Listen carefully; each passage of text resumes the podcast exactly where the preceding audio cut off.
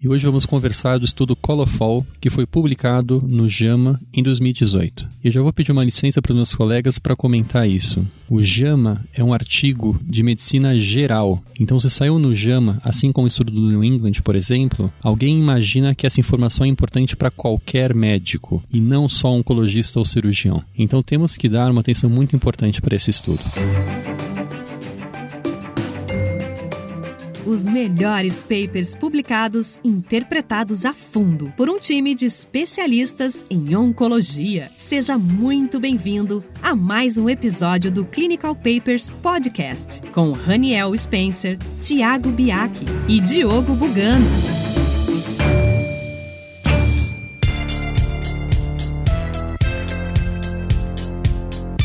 Sejam muito bem-vindos a mais um episódio do Clinical Papers Podcast. O grupo Colofol ele foi fundado especificamente para estudar estratégias de follow-up de câncer de cólon de reto operado. Tiago, você quer comentar um pouco é, de por que isso é importante e de onde veio a ideia para esse trabalho? Então, Diogo, o, a razão de ser desse estudo, ela, realmente ela é muito relevante. A gente já tinha alguns dados um pouco divergentes em relação a essa questão de câncer coloretal, quanto que valeria a pena intensificar, digamos assim, o segmento desses pacientes. A gente aprendeu ao longo dos anos com outros tumores, como câncer de mama, por exemplo, que intensificar exames é, não mudou o desfecho desses pacientes. Mas, por um outro lado, em câncer coloretal a gente tem a, a, ressalva de que a recidiva pode ser tratada com intuito curativo. Então, realmente se mostra muito importante a gente saber se essa é a doença onde a gente realmente precisa intensificar segmento, detectar recidiva, tratar recidiva e aumentar a expectativa de vida desses pacientes, ou se a gente pode ser um pouco mais leve, digamos assim, nesse, nesse segmento. Então, acho que é uma pergunta completamente relevante e o que acabou levando a publicação, inclusive, numa revista de alto impacto. Tiago falou uma coisa muito importante. Existe uma hipótese de que se você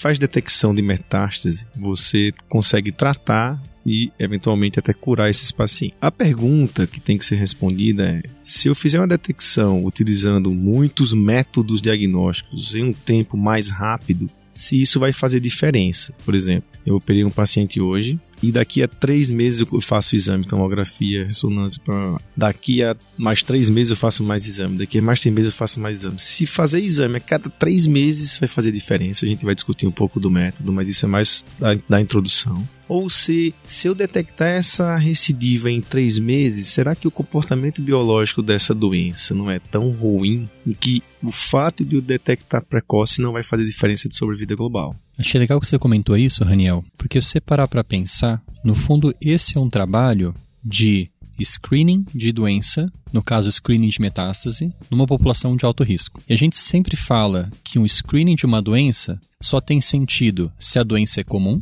se a doença tem uma fase pré-clínica detectável, se você consegue detectar e se você intervir nessa fase pré-clínica, vai mudar o desfecho do paciente. Nesse caso, é uma doença comum? É metástase e recidiva de câncer coloretal. Existe uma fase pré-clínica detectável? Até existe. É a metástase assintomática que é o que eles querem pegar aqui. Mas a pergunta é, e você levantou bem, será que eu intervi nessa metástase precocemente versus intervir um ano depois, alguns meses depois, realmente muda o prognóstico do paciente? E, devo dizer, e o Thiago falou isso bem, existia uma esperança ou uma crença, diria eu, de que isso era verdade. E que a gente diagnosticar precocemente uma metástase única, pequena, a gente conseguiria operar e melhorar o desfecho dos pacientes. E daí que veio a ideia desse estudo. E sem se prolongar muito mais, vamos conversar da metodologia agora, que eu acho indispensável para entender a interpretação desses dados.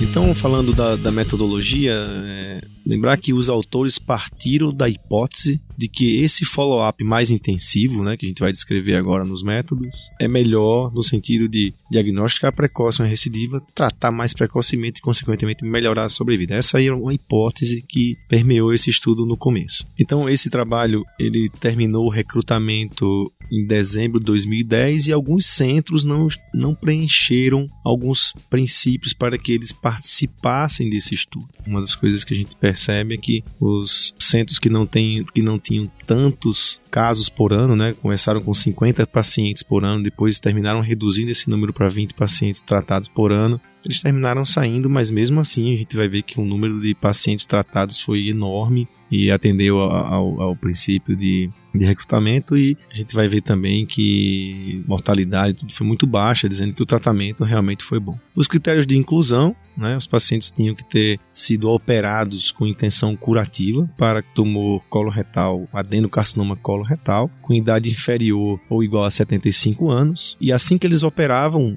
dentro desses primeiros três meses, eles faziam um, um exame base, uma colonoscopia. Os critérios de exclusão foram doenças hereditárias, se o paciente tinha FAP, por exemplo, síndrome Lynch. Aqueles pacientes que sofreram a ressecção local do câncer, a gente sabe tumor T1, por exemplo, faz alguma ressecção local, não é o caso aqui. Expectativa de vida menor do que dois anos devido a comorbidades. Esses critérios, eu não sei como ele chegou a isso, mas acho que pacientes ASA 4 com mais comorbidades, no resultado ele fala um pouco sobre isso. Também um outro critério de exclusão que eu achei assim muito subjetivo é inabilidade para tolerar uma, uma cirurgia se tiver uma recorrência. Então, acho que pacientes que você operou e tiveram complicações e, não, e perderam performance, ou então passaram de 75 anos, acho que é alguma coisa assim nesse sentido, e outras doenças malignas critérios de inclusão bem razoáveis, um pouco gerais, mas que acho que atendem muito bem ao que o paper está se propondo a fazer. Só dois comentários do critério de inclusão. Os pacientes todos tinham que ter um CEA dosado após a cirurgia, e o CEA tinha que estar normal ou se não tivesse normal, ele teria que fazer mil exames para provar que não tinha metástase após a cirurgia. A segunda coisa, que tinham que ser centros com pelo menos 50 casos operados por ano. Isso é um jeito para selecionar centros com algum volume e você ter médicos que realmente saibam tratar dessa doença. Então aqui é um aviso, um jeito de te dizer que quem cuidou desse paciente era gente que entendia do assunto e não um desavisado, alguém que opera poucos casos desse por ano. E eles exigiam que o centro colocasse pelo menos 30% dos pacientes operados naquele centro no estudo. E aqui é para tentar evitar um viés de seleção, para tentar evitar que o pesquisador coloque só o paciente muito bom ou muito ruim no estudo. Porque imagina essa situação: você operou o paciente, você subjetivamente acha que ele vai recidivar por algum fator que você não sabe dizer muito bem, mas um detalhe do anátomo patológico, um detalhe do intraop, o, o CEA pré-operatório. Se você subjetivamente acha que ele vai recidivar, você não vai querer colocar nesse estudo, que é um estudo de fazer menos tomografias. Então, colocar essa regra dos 30% era para evitar que os pesquisadores excluíssem os casos muito graves do estudo. A gente tem que pensar: será que 30% é suficiente? A gente está deixando deixando 70% de espaço para o pesquisador, por algum motivo, não colocar o paciente no estudo. E eu acredito, a gente vai ver um pouco mais aqui para frente, que isso possa ter feito com que pacientes menos graves entrassem no estudo e talvez tenha impactado o resultado lá para frente. Então, vamos ver como que esses pacientes eram seguidos em cada um dos braços. O estudo foi dividido, na verdade, em dois braços, então, e esses pacientes eles eram randomizados para cair no braço segmento intensivo e um segmento aí menos intensivo. Como que era feito esse segmento mais mais intensivo. Esse segmento mais intensivo ele era feito com tomografias de tórax e abdômen associado à coleta de ceia, e isso era realizado no mês 6, 12, 18, 24 e 36. Os dois braços, na verdade, eles se referem a como seria feito o segmento desses pacientes no, no, nos primeiros três anos, então, pós-tratamento. Já o braço menos intensivo, digamos assim, ele fazia, então, a tomografia de tórax e abdômen aos 12 e aos 36, ao término de um ano e ao término dos três anos, associado à coleta então do, do CEA. Os exames de pelve e exames de colonoscopia, enfim, eles eram é, realizados então a, a, critério do, do, investigador, do investigador do estudo. Um detalhe da randomização, eles falam que foi uma randomização em blocos de 10. Isso vai ser muito comum, você vê em vários estudos, randomização em blocos. Pensa a situação: você tem um centro e esse centro vai recrutar 10 pacientes. Se você gera uma lista única de randomização para todos os centros, pode acontecer de, por acaso, nessa sua lista que tem 13 mil pacientes, você ter 10 pacientes sequenciais que estão randomizados para o mesmo braço. E se por acaso o seu centro recruta esses 10 pacientes sequenciais, há um risco de então o seu centro colocar os 10 pacientes no mesmo braço. Ao criar blocos de 10, você garante que a cada 10 pacientes, você com certeza vai ter 5 num braço, 5 no outro. E assim você ameniza o risco de em um centro você ter muitos pacientes para um braço ou para o outro. Você garante que em cada centro vai ter mais ou menos equilibrado em cada braço. Pessoal, não esqueçam, nós estamos preparando sessões especiais né, sobre metodologia e com certeza randomização será um tema. Vai lá no site, o site chama-se clinicalpaperspodcast.com.br tem uma aba em que você vai encontrar essas sessões especiais de metodologia. Clinical Papers Podcast. Me fala uma coisa vocês, o, Tiago ou o Diogo. Quando o paciente tinha algum sintoma, ou quando é que ele escapava desse período pré-determinado e alguém investigava no meio? O que é que acontecia né, para isso nessa situação de sintomas ou alguma suspeita por alguma outra coisa? Será fez uma ressonância por algum motivo? Existia essa abertura né, para esse trabalho? Deixou bem claro o segmento intensivo ou não, ele era só baseado na frequência das tomografias e do CEA. Essa é uma dúvida que eu fiquei quando estava lendo o estudo. Falei, caramba, o paciente é operado, faz um CEA pós-operatório e depois só daqui a 12 meses vai fazer uma tomografia, o paciente desaparece, o que acontece com ele? E não é bem isso. Os pacientes eles continuavam com segmento clínico ao longo desse tempo todo, e o intervalo de segmento clínico era decidido por cada médico, por cada centro. Eles só não podiam fazer tomografia e CEA. Se por acaso, durante o segmento clínico, algum médico suspeitasse de alguma coisa, e olha que interessante, ele não podia imediatamente pedir um exame. Ele tinha que discutir essa suspeita com o comitê do estudo daquele centro para ver se a suspeita era autossuficiente que justificasse uma tomografia extra fora das planejadas no estudo. Isso aqui é um esforço deles, eu diria quase sobre-humano, para tentar seguir o protocolo direitinho e evitar ao máximo tomografias. Porque senão, na primeira dor que o paciente tinha, se ele foi randomizado para fazer uma tomo daqui a um ano, o médico ia se desesperar e ia pedir uma tomo antes disso. Realmente, um grande mérito dos investigadores, lembrando que a gente está falando de estudo multicêntrico com vários centros em vários países diferentes, né, onde cada centro tem um comitê para decidir qual que seriam os critérios para ser feita uma tomografia num paciente que apresenta sintoma. E quais foram os, os desfechos, então, investigados aí nesse, nesse estudo? O desfecho primário foi mortalidade em 5 anos. E o outro desfecho coprimário aí, então, a mortalidade por câncer coloretal em 5 anos. E o que eles queriam então entender é se existir, existiria uma diferença, a gente já vai falar sobre isso no método estatístico, entre os dois braços em termos de mortalidade geral e mortalidade câncer específica. Nos secundários, então, do estudo, basicamente a taxa de, de, de recorrência em 5 anos de, de follow-up desses pacientes. Como foi feita, então, a análise do tamanho da amostra que seria necessário para demonstrar ou não, então, a diferença entre esses dois grupos? Alguns alguns estudos anteriores mostravam que existia uma diferença em termos de redução de mortalidade que variava entre 9 a 13%. Os autores eles desenharam então esse estudo para demonstrar uma diferença de mortalidade uh, geral de 6% entre os, entre os braços, segmento intenso e o segmento menos intenso. Assumindo então um erro alfa de 5% e um erro beta de 15%, ele chegou a um número de que seria necessário 1083 pacientes em cada um dos braços Assumindo então uma taxa de dropout aí dos pacientes de 20%, ele chegou a um número final aí de pacientes no nosso estudo de 2.500 pacientes. Uma tarefa um tanto árdua para os nossos investigadores. É, isso foi bem honesto, porque dropout, só para dizer, né, quer dizer, os pacientes que por algum motivo saem do estudo,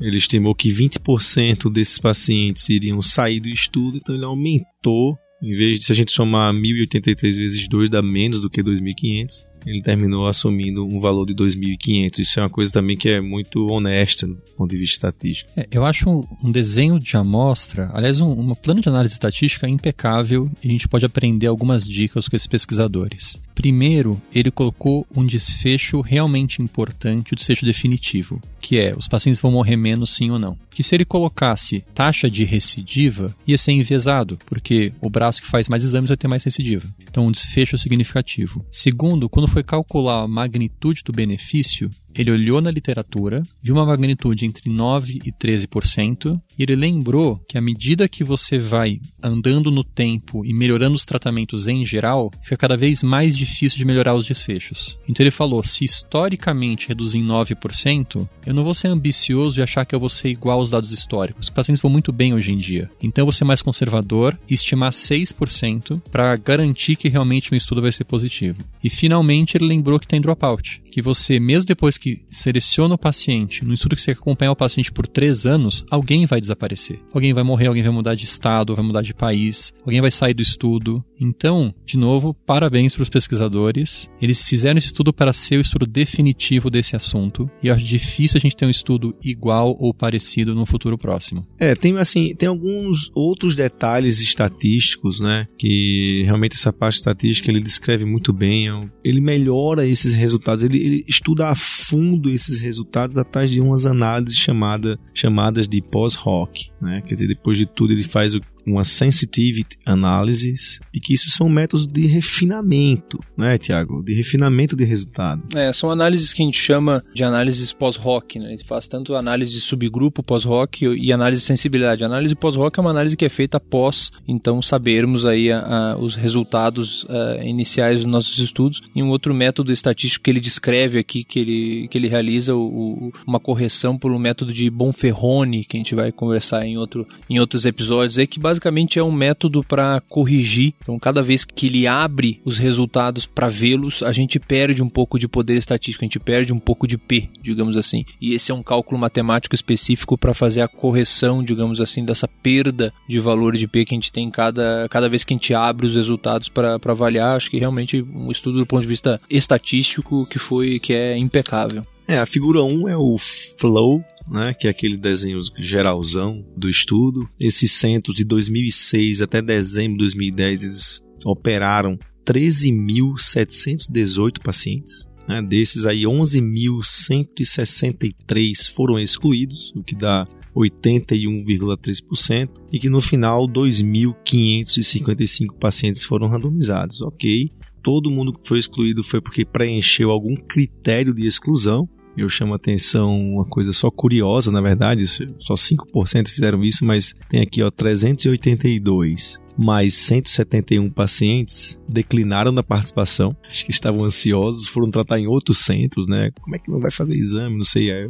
Eles foram tratar em outros hospitais ou declinaram. Isso foi importante, porque no, na introdução o autor fala que um dos motivos de fazer follow-up é a ansiedade do doente. E a gente subestima que só 5% né, tem esse fator. Se o médico conversa bem com os pacientes, ele termina é, sobrepondo essa ansiedade. O fato é que 2.555, só lembrando que o número estimado foi 2.500, então ele atendeu esse critério, ficou 1.275 no braço de follow-up mais intensivo e 1.280 no braço de follow-up menos intensivo, com algumas é, saídas, mas 94,2% desses 1.275 foram incluídos no braço de segmento intensivo e 94,3% no braço de segmento menos intensivo, que dá um total de 1.250 pacientes incluídos para é, análise de, de, de, estatística final, o Intention to Treat Analysis, e também 1.256 no braço menos intensivo. Preencheu exatamente o que ele queria, os números são bem redondinhos disso aí. Depois de ver o flow com recrutamento de pacientes, vamos olhar para a tabela 1. O Dr. Tiago deu para a gente uma aula no, numa outra gravação nossa sobre a importância da tabela 1 e para que serve a tabela 1. Então vou pedir para o Dr. Tiago comentar a tabela 1 desse estudo. Essa tabela 1 tem alguns dados interessantes, Diogo. Se a gente olha a população intention to treat, a gente vai ver que ali pouco mais da metade dos pacientes eram, eram do sexo masculino. A gente tinha uma parcela razoável de pacientes, então, com uma idade já acima de 70, de 70 anos, mais ou menos um quarto desses pacientes. A gente tinha uma parcela razoável de pacientes com tumores de reto, 35% mais ou menos dos pacientes. E essas características todas muito bem distribuídas entre os dois braços, mas 35% dos pacientes com, uh, com tumores de reto, lembrando que, lembrando que os exames de pelve no segmento desses pacientes eles ficavam a critério do investigador, eles não eram uh, incluídos ali na, na, nos braços da, da randomização. A gente tinha aí mais ou menos metade dos pacientes com doença estadio 2, essa também é uma informação relevante. E outra informação relevante é que a gente estava conversando nos bastidores aí hoje, uma taxa baixa de tomografias que foram realizadas é, de forma não planejada, ou seja, isso que a gente estava falando agora sobre qual que seria o critério que levaria o, o investigador baseado em sintoma a fazer uma tomografia para investigar uma recidiva, essa foi uma a incidência dessa tomografia não planejada, ela foi baixa, ela foi em torno de 6, foi 6% num braço e 8% no outro, ou seja, a maciça maioria das tomografias que foram realizadas nesses pacientes foram dentro do protocolo, o que mostra, torna um pouco mais relevante aí os, resu os resultados que estão por vir. Eu acho que isso reflete um pouco o local que esses estudos foram feitos. Esse é um estudo que recrutou no norte da Europa e no Uruguai. O norte da Europa, que a gente sabe que usa uma medicina socializada, e por mais que o paciente queira ou o médico queira fazer um exame a mais, uma tomografia a mais, a fonte pagadora, que é o governo, não vai pagar. E no Uruguai, que é um país de terceiro mundo e que não há recurso para testes a mais. Eu acho muito difícil que eles conseguissem ter o mesmo número de tomografias não planejadas nos Estados Unidos, onde o teste é disponível, é barato, é pago pelos convênios. A gente comentou no nosso episódio sobre análise da tabela 1 que a tabela 1 tem dois objetivos. Um deles é avaliar se a sua randomização deu certo. O Thiago aqui deixou bem claro que deu, os grupos estão todos muito bem balanceados. E o segundo objetivo é entender quem é essa população. Se essa população é a população que a gente vê no nosso dia a dia do consultório, se essa é a população para quem a gente estaria propondo o acompanhamento. Eu vou abrir agora para o Thiago e para o Raniel. Esse é o perfil de paciente de câncer de cólon em reto que vocês veem ou parece um pouco diferente da média dos seus pacientes? Primeiro, idade, né? A idade a gente sabe que o, o fator de risco para câncer de reto mais importante é a idade. Né? Acima de 50 anos você já considera risco, e aqui a grande maioria dos pacientes, quase 50% de cada braço, tem 61 a 70 anos sua idade como grupo pior ou melhor não se encaixa, acho que é isso mesmo. Uma coisa que você pode se perguntar é, pô, tem 34% de câncer de reto e ele descreve aqui cólon esquerdo mais 33, o que dá 67% mais ou menos. Mas é, se a gente pegar cólon esquerdo, ele deve ter incluído o sigmoide, né? Que o cólon esquerdo, se você pegar reto e sigmoide, são os locais mais comuns. Acho que esse número mesmo, 60%, 55%, 60%. Tem muito paciente estadio clínico 2, realmente, 54%. Talvez esse número, se a gente incluísse, por exemplo, pacientes metastáticos do estadio clínico 1, ele ia se diluir dentro desse número total, como o autor ele pegou pacientes 2 e 3, ficou meio a meio. Eu não tenho como responder se por que isso, se você achou muito alto o estadiamento clínico 2, 54%, é isso? É, confesso que eu achei um pouco alto o estadio clínico 2. Eu não acho que metade dos pacientes para quem eu indico follow-up olha, o exame de segmento é estadio 2. Pode ser um pouco viés próprio meu, porque eu sou oncologista. E muitas vezes o estádio 2 já não chega para o oncologista, porque o cirurgião sabe que muitos estádios 2 não têm indicação de adjuvância nenhuma. Isso chamou minha atenção. Mas concordo, o resto aqui é bem o perfil de câncer de colo retal mesmo. Não acho que tem um grande viés de seleção pelo que a gente está vendo aqui. E chama atenção o quanto os pacientes cumpriram a tarefa direitinho, né? O número mediano de tomografias no braço, uh, segmento intenso, é de 5 e o número mediano de tomografias do braço segmento menos intenso é de exatos dois. Né? A pergunta ela está prestes a ser respondida, digamos assim. Isso também, pessoal, tem uma relevância clínica, não é só uma relevância financeira. A gente sabe hoje que tomografias e quanto mais modernas as tomografias, quanto cortes mais finos, imagens mais detalhadas, elas usam de muita radiação a gente tem que ter cuidado com isso. Né? Existem hoje trabalhos mostrando risco de segundos tumores pela realização de muitas tomografias. Então você pega um paciente de 40, 50 anos e faz nele 20 tomografias na vida, né? se a gente pegar a tomografia de tórax, abdômen, pelve, né? tem até um número meio chavão, né? em torno de 1.200 raio-x né? fazendo esse tipo de coisa é, a gente tem que pensar nisso, né? fora a questão financeira. Né, então tem sentido a gente otimizar o segmento no, no se fala a tomografia, tanto por uma questão de custo relacionada a benefício e diminuir risco de segundos tumores, principalmente em pacientes mais jovens. Eu acho que isso faz todo sentido também.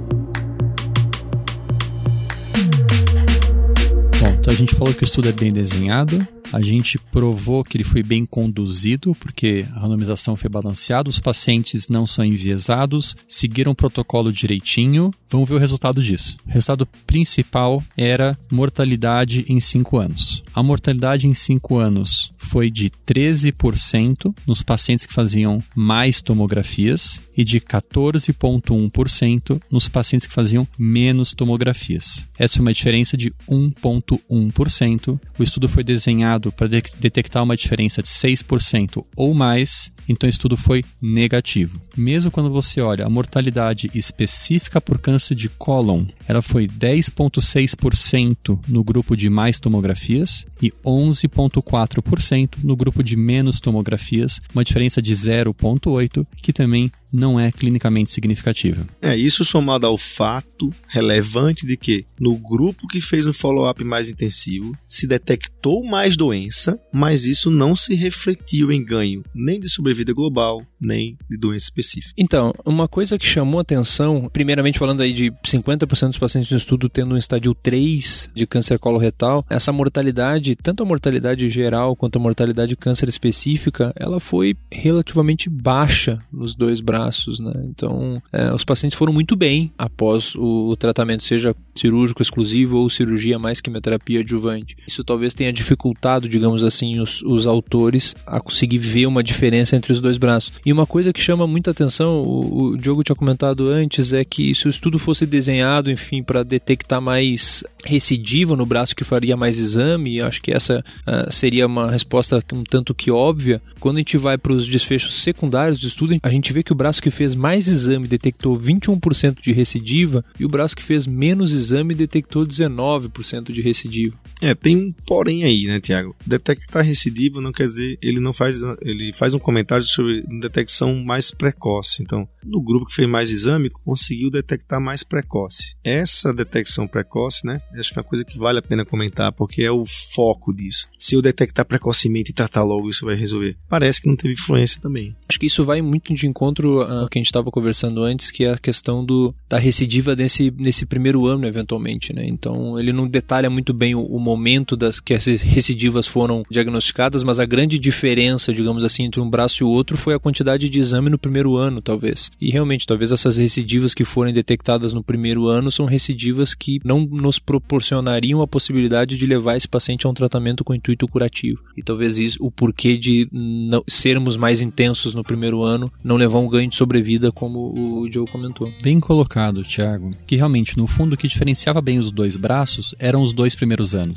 Do ano 2 para o ano 3 era exatamente igual os dois braços. E acho que são duas perguntas. Primeiro, a gente tem tantas recidivas assim no primeiro ano? Eu devo dizer que não. A gente sabe que a maioria dessas recidivas acontecem no segundo ano de segmento. E a segunda pergunta que você colocou bem: será que o paciente que recidiva no primeiro ano? Lembrando que muitos desses casos receberam químio. Então são recidivas que aconteceram em vigência de químio ou poucos meses após a químio. Será que essa é uma doença ainda potencialmente curável com cirurgia? Ou será que essa é uma doença com uma biologia ruim que a cirurgia não vai curar? Eu acho que esses dois fatores podem sim ter influenciado aqui. Nem tanta gente recidiva no primeiro ano e quem recidiva vai muito mal. E por isso o estudo que dá mais investigação intensiva no primeiro ano talvez não consiga mostrar a diferença na sobrevida entre os dois grupos. Uma outra coisa que pode levantar alguma, uma, alguma discussão em relação a esse estudo e que os investigadores tiveram essa preocupação de fazer numa das análises de, de, de subgrupo é, que estava nos incomodando aí a alta parcela de pacientes então com estadio 2 é, nesse estudo e quando eles avaliam em separado tanto o estadio 2 quanto o estadio 3 nem na parcela de pacientes com estadio 3 que a gente imaginava que ser mais intenso no segmento aí sim nesse subgrupo pudesse de ser detectado alguma diferença sobre a vida global na, quando a gente avalia exclusivamente pacientes estadio 3 também não foi detectado ganho de sobrevida global em sendo mais intenso no estadiamento. É, isso porque existem trabalhos que fazem essa diferença, né? Comparam um, um follow-up mais intensivo nesses grupos considerados de alto risco. E aí entra o chadeamento clínico 3. Então, é, acho que a gente está chegando ao fim. Vamos só comentar um pouco das limitações do estudo. Eu acho esse parágrafo de limitações muito importante, que o próprio autor fala das suas limitações, das suas dificuldades, dos prováveis vieses. Então, ele cita aqui, Diogo, cinco limitações, né? Uma que nos centros houve uma mudança dos responsáveis pelo estudo, né? Então essa mudança dos responsáveis, pegar um cara que não estava acompanhando todo o processo e colocar isso pode ter interferido e enviesado de alguma maneira. Uma outra coisa que não foi possível fazer o blind do paciente. O que é, que é isso? O paciente que entrava num braço, ele sabia que não estava fazendo muito exame. Eu acho que tinha como contornar isso, eu acho, se fizesse o que a gente chama de sham procedure, né, que são procedimentos fake realmente, mas talvez por questões éticas ou dificuldades em comitês de éticas. Em cirurgia se faz esse tipo de estudo, né, fazendo procedimentos sham procedures, mas aqui ele terminou encarando isso como uma limitação, né, não fazer o blind, não cegar o paciente e tocou o barco em frente. E o, é uma coisa que o autor deixa muito claro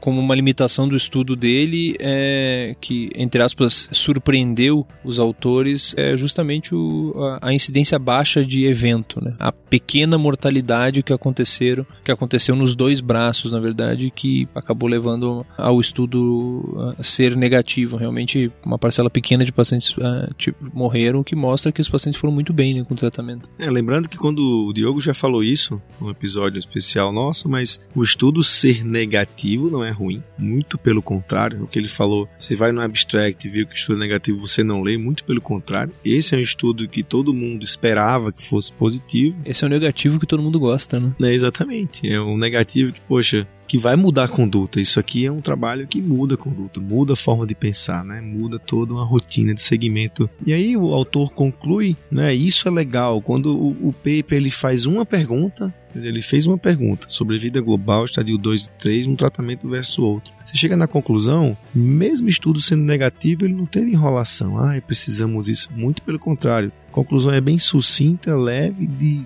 responde diretamente à pergunta, né? Entre os pacientes estadia clínico 2 e 3 com câncer coloretal, o follow-up com tomografia ou CEA mais frequente comparado com menos frequente não mostrou diferença em resultado de sobrevida global e câncer específico. Isso é uma coisa bem, bem simples, sincera, é muito boa ao meu ver. Os autores destacam um detalhe que é para cutucar todos nós. Ele fala: o que nós, autores, chamamos de segmento intensivo, com exames em 6, 12, 18 e 24 meses, de 6 em 6 meses, é o que está listado na maioria dos guidelines, NCCN, ASCO, etc.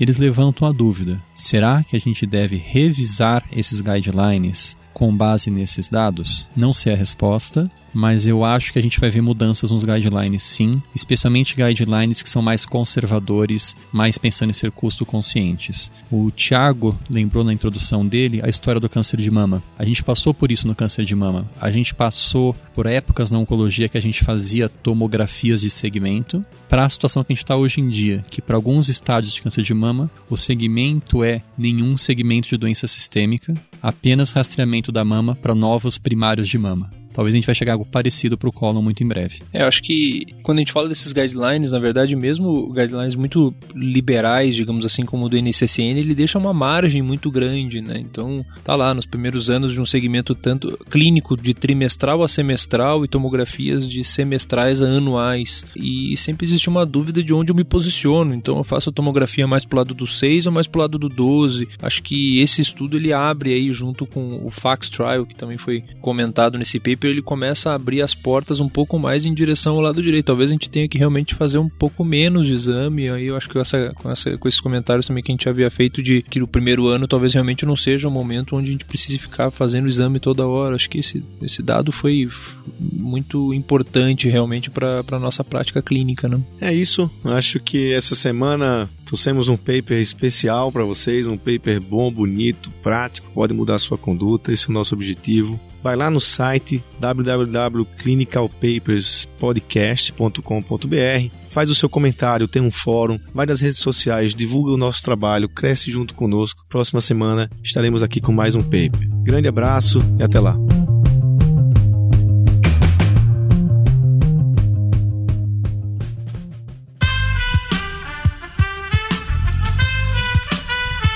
Este podcast foi editado por Aerolitos Edição Inteligente.